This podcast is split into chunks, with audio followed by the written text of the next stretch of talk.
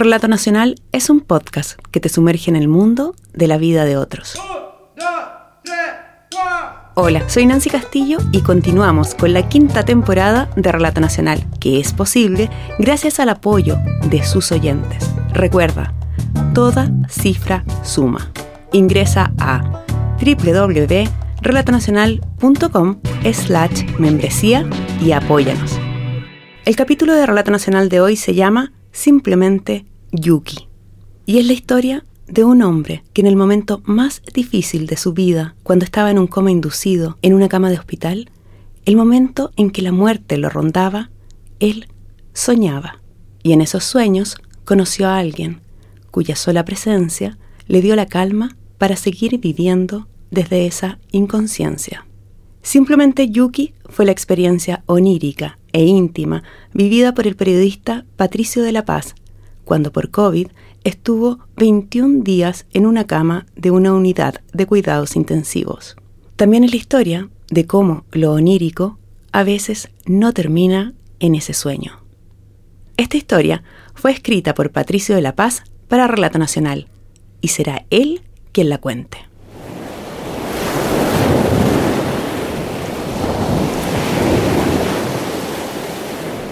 Siempre estuvo el mar cada uno de los 21 días en que estuve en coma debido a un COVID que me obligó a una intubación, me rodearon las aguas de un océano sin nombre, cristalino y transparente a veces, en otras de un azul casi negro, amable a ratos, misterioso casi siempre.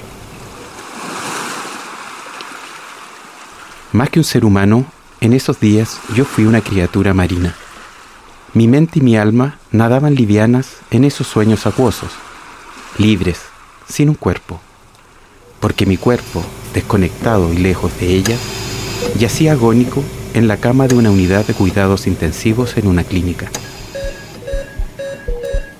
Mientras todo el mundo corría a mi alrededor y se preocupaba por mí, juntando saberes y esfuerzos para que siguiera con vida, aferrado a esa posibilidad remota, yo simplemente no estaba allí.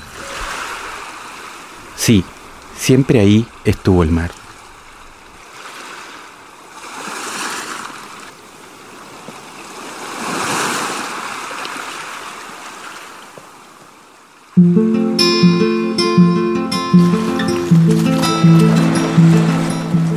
En algunos de esos sueños, en una escena que se repetía con insistencia, yo salía del mar y me sentaba en la orilla. En silencio, con la vista fija en el horizonte, que siempre fue de un naranjo suave, como los del fin de una tarde de verano, de un día de sol. Yo no estaba solo.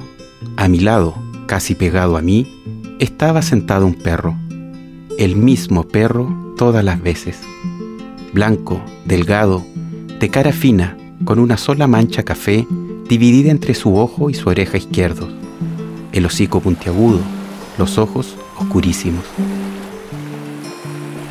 Yo no hablaba, el perro no ladraba, solo se escuchaba el mar, solo el sonido de las olas avanzando y su posterior reventar sobre las piedrecillas y la arena.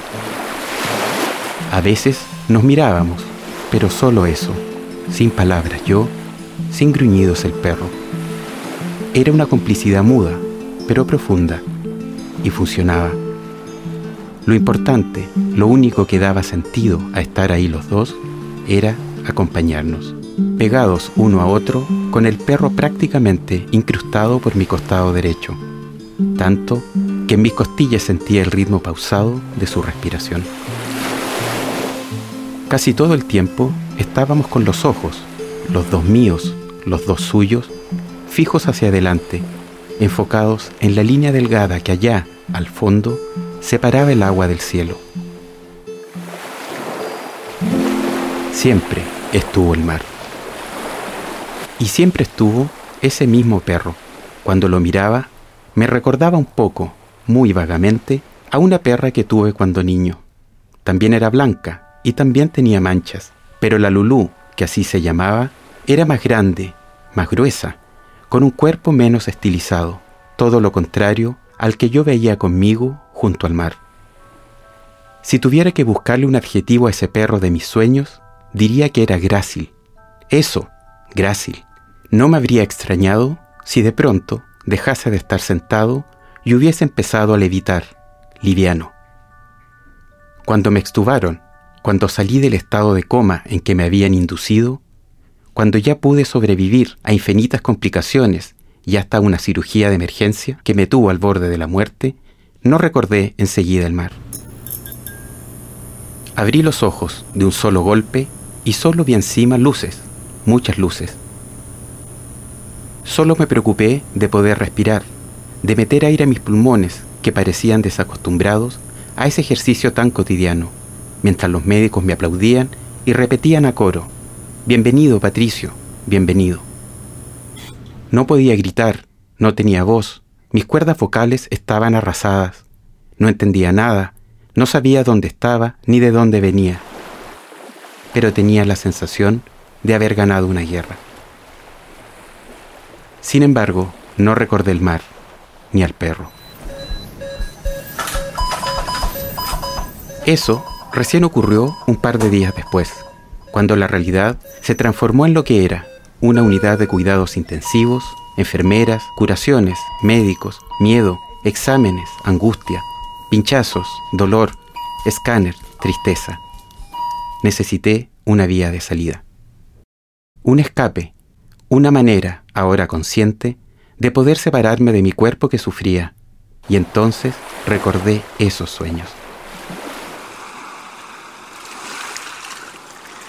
Ese mar, ese perro. ¿Por qué ese perro? ¿Por qué me había visitado? ¿Por qué se sentaba junto a mí en calma, como si nos conociéramos desde siempre? ¿Por qué se apoyaba sobre mis costillas? ¿Por qué era tan grácil? ¿Por qué solo una mancha en su cuerpo? ¿Por qué el despertar de mi coma había tenido el costo terrible de perderlo? Decidí buscarlo Primero necesitaba saber su raza. Mi hermano veterinario me ayudó. Yo le describía al perro de mis sueños con el mayor detalle que recordaba y él buscaba fotos de las razas posibles. Me las enviaba, yo las miraba y afinábamos el ojo. Así fuimos descartando, filtrando, achicando las posibilidades. Estábamos cerca, pero no lográbamos llegar. Hasta que un día la búsqueda dio resultados. El perro que yo había extraviado era un Parson Russell Terrier.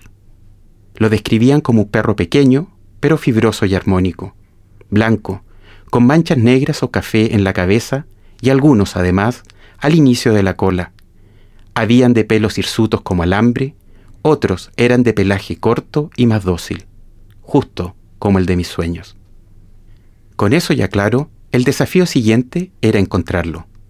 Nunca tuve dudas de que ese perro existía. Se había cruzado en mis sueños, pero estaba seguro de que vivía en el mundo real. Mi entusiasmo inicial, un poco desbordado, empezó a chocar con murallas. No era fácil la tarea, porque la raza era escasa en Chile. Y además, yo no quería a cualquiera, yo quería a ese perro. Supe que una amiga tenía dos perritas Parson Hablé con ella, ansioso, y me prometió que cuando las cruzara y tuviera una nueva camada, un cachorro sería mío. Pero nunca entraron en celo y perdí con el tiempo las esperanzas por ese lado. Me integré a grupos de redes sociales donde se reúnen los dueños de estos perros a contarse las gracias de sus mascotas y a presentar nuevas crías. Era una locura. No alcanzaban a poner las fotos de los cachorros y aparecían decenas de personas que los querían. Y tras mensajes internos, donde supongo ofrecían el oro y el moro, se los llevaban en cosa de minutos. Entonces, mi búsqueda y de paso mis ilusiones volvían otra vez a cero. En todo caso, en ninguna de esas fotos fugaces en redes sociales logré encontrar al perro que buscaba. Yo lo quería idéntico al que había visto a la orilla del mar. Si ese perro me había buscado cuando yo estaba solo, escuchando las olas, con los ojos fijos en el horizonte, yo debía buscarlo ahora de vuelta. Lo sentía como un trato de honor, como una vuelta de mano, pero no lo encontraba. Pensé abandonar la tarea, pero no era capaz. El arrebato me duraba apenas un rato. Yo sabía que ese perro existía, simplemente estaba esperando que lo encontrara. Cuando flaqueaba, Entonces cerraba los ojos y veía esa imagen a la orilla del mar. Los cuerpos pegados, las miradas cómplices, el atardecer anaranjado y volvía otra vez a la carga. Busqué un mes, dos meses, tres, cuatro, cinco.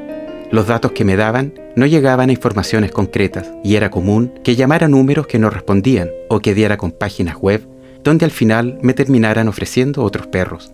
Y yo solo quería a aquel, aquel. Confieso que mientras buscaba al perro de mis sueños, muchas veces recordé esta canción. Mi unicornio y yo hicimos amistad. Un poco con amor,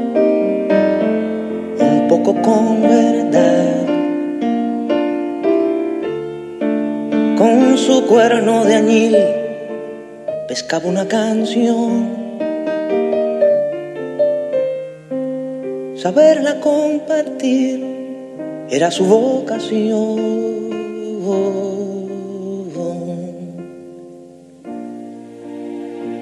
Mi unicornio azul ayer se me perdió.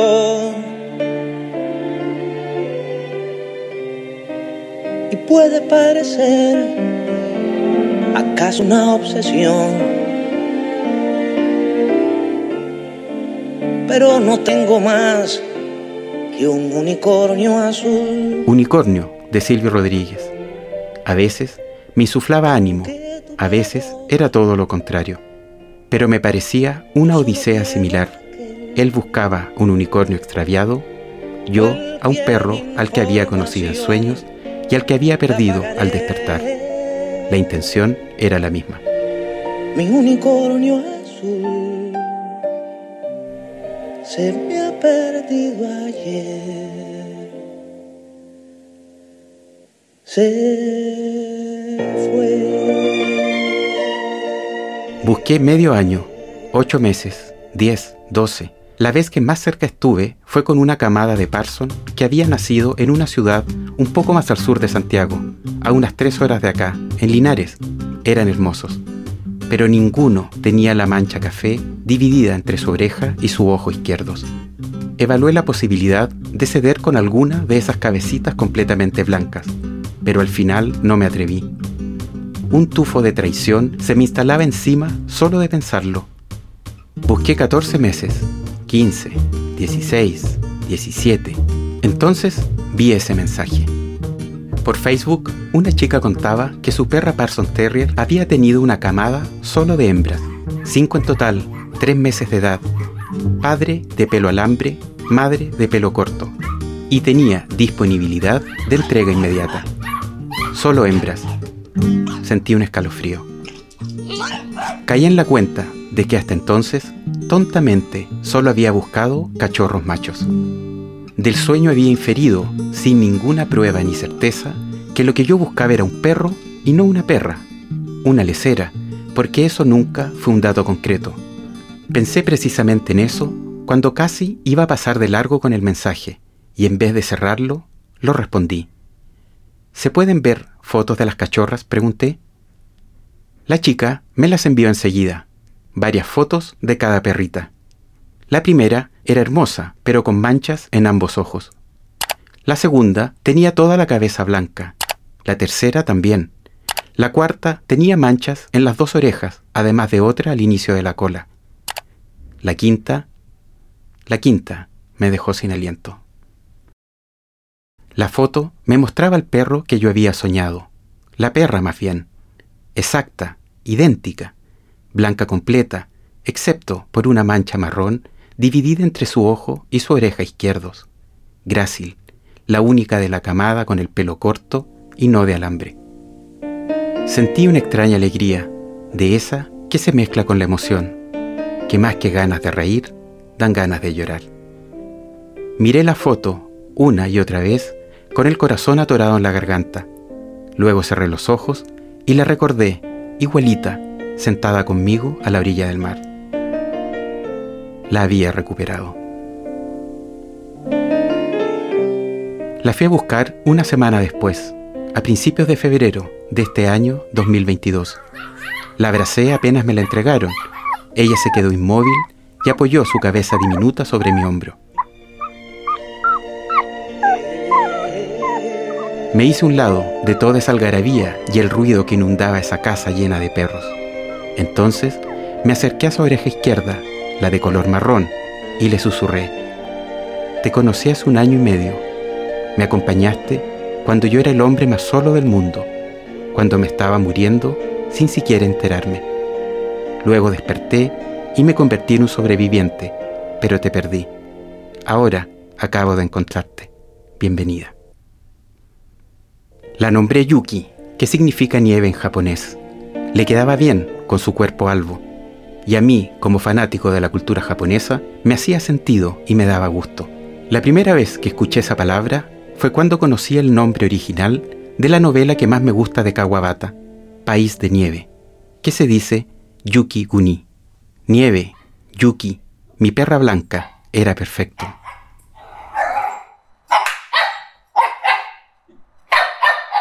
sea tierna. Sea tierna, venga. Mi unicornio y yo hicimos amistad. Un poco con amor, un poco con verdad. Ya llevamos dos meses reencontrados. La vida marcha bien, aunque un perro siempre se portará mejor en un sueño frente al mar que en la realidad de un departamento en Santiago. Aquí toca lidiar con sus porfías y sus desórdenes más reales, pero de eso se trata quererse y acompañarse. Ella, supongo, también habrá tenido que irse acostumbrando a un humano menos contemplativo y zen que en esos días sentados al borde de una playa.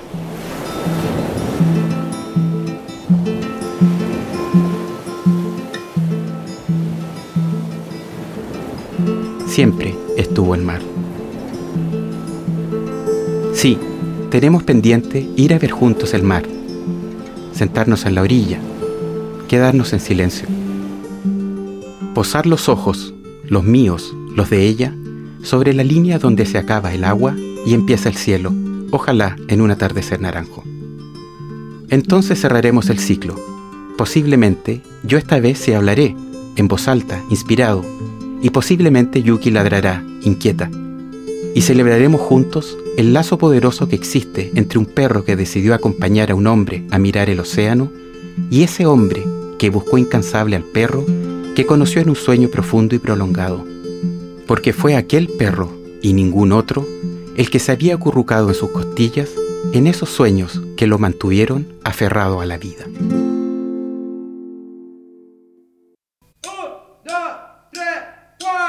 La historia de este capítulo de Relato Nacional fue escrita y narrada por su protagonista, el periodista Patricio de la Paz. Nancy Castillo estuvo en la dirección y diseño sonoro, Josefina Aguirre en la producción.